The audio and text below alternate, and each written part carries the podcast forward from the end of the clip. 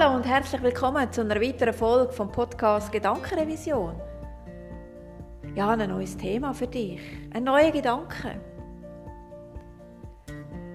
Wenn du unterwegs bist in den Social Media wie ich, dann kannst du sehr viel lesen über Selbstliebe, Achtsamkeit. Das Wort Achtsamkeit wird in jedem zweiten Satz, im gefühlten jeden zweiten Satz erwähnt.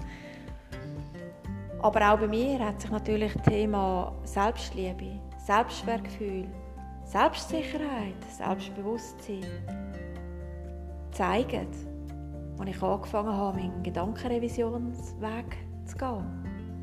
Und wenn wir die Wörter mal, nochmal so uns auf der Zunge zergehen lassen. Selbstliebe, Selbstwertgefühl, Selbstsicherheit, dir das? Hörst du es raus? Es hat mit sich selber zu tun. Alle Gedanken, alle Gefühle, alle Emotionen haben mit dir selber zu tun. Und wenn du jetzt denkst, also für alles bin auch nicht ich verantwortlich, dann lass dir von einem Menschen sagen, der seit dem 13. Monatsalter ein sehr bewegtes Leben hinter sich hat. Dass das Umfeld, deine Familienkonstellation, der Erziehungsstil, den du genossen hast, alles keinen Einfluss mehr hat, wie du dich fühlst. Es hat dich geformt, es hat dich begleitet. Aber du allein, du selber, besitzt Kraft und Macht,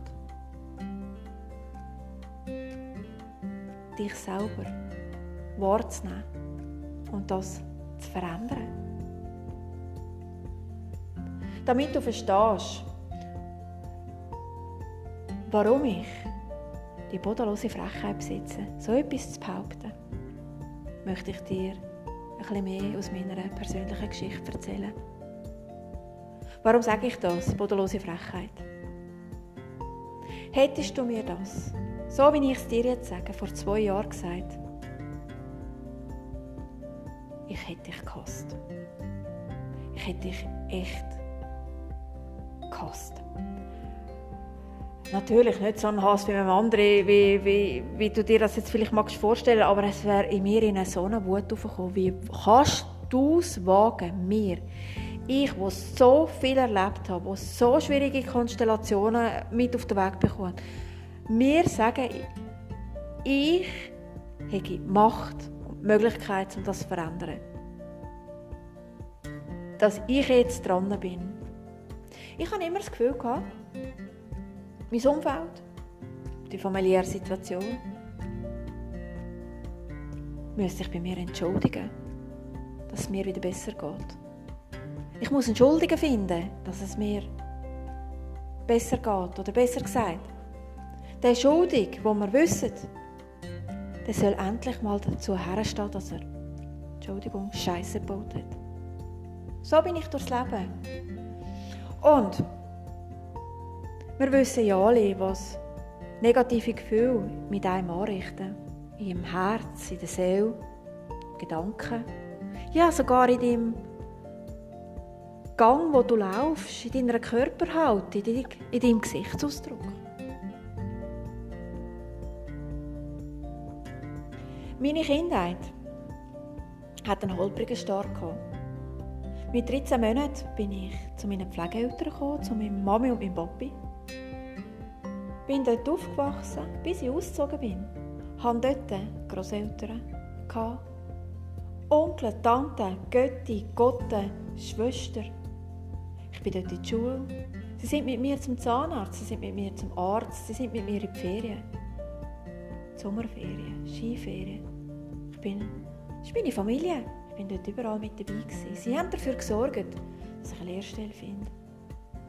Sie haben dafür gesorgt, um herauszufinden, warum ich in der Schule so Probleme habe. Sie haben sich um alles aussinnig bemüht. Ich bin ihnen so dankbar und doch bin ich manchmal so wütend. Der eine oder andere mag jetzt denken, ja, und was ist der Grund, dass du zu Pflegeeltern gekommen bist? Am 18. April 1977 bin ich bei meinen Pflegeeltern eingezogen. Mit knapp 13 Monaten. Das Gericht hat sich dazu entschieden, dass es nötig ist. Wenn du mehr möchtest darüber wissen, über Gründe, Hintergründe, bist mir nicht böse, aber die bleiben privat. Der eine fragt sich ja, was ist denn mit deiner Mutter? Meine biologische Mutter, die ist noch da. Mit ihr habe ich auch Kontakt.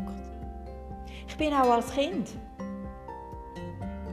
ähm, so wie ich es mich zurückerinnere, circa am 14 Tage Takt bei meiner biologischen Mutter. Ich habe auch bei meiner biologischen Mutter eine Grosse, die immer noch lebt, einen Opa eine Götti, Gotte, Onkel, Tante, Cousin, Cousine. Ich hatte alles doppelt.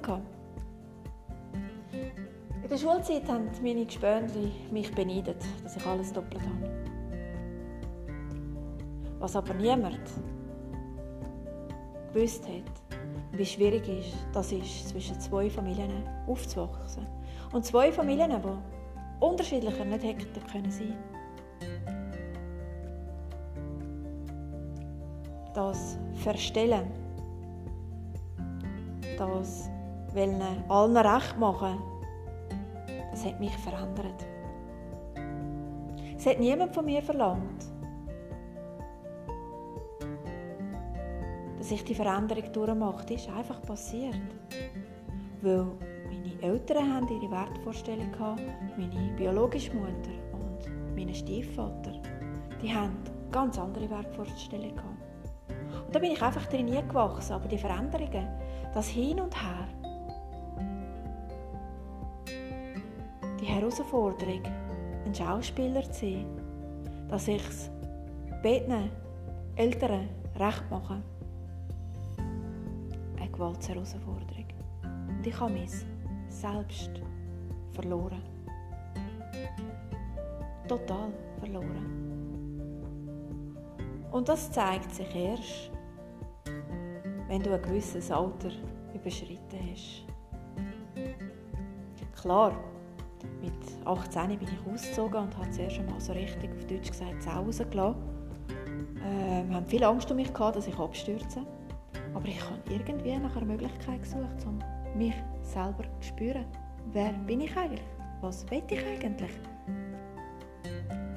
Wenn du dich immer anpasst, ist dein Leben lang. Zuerst bei der einen Familie und, und, und alle 14 Tage am Weekend bei der anderen Familie du verlernst dich selber zu sein. Du weißt gar nicht mehr, was du möchtest denken. Wie will ich denken? Was für eine Meinung habe ich? Was, wie will ich fühlen? Da sind wir wieder beim Selbst. Selbstwert. Was bin ich mir selber wert? Selbstbewusstsein. Ah, das ist noch ganz am Anfang. Das ist noch bei mir das total im Anfangsstadium. Selbstliebe, die habe ich entdeckt. Mit der arbeite ich jetzt.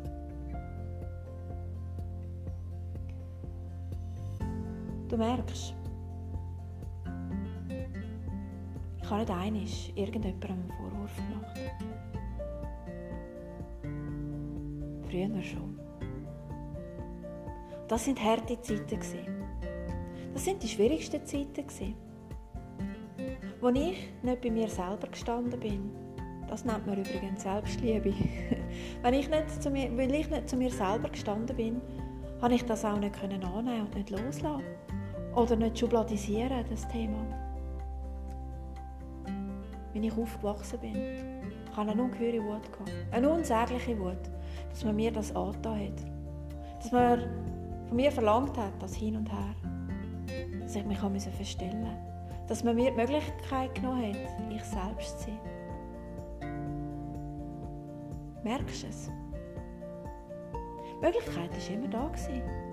Hätte ich es wahrgenommen.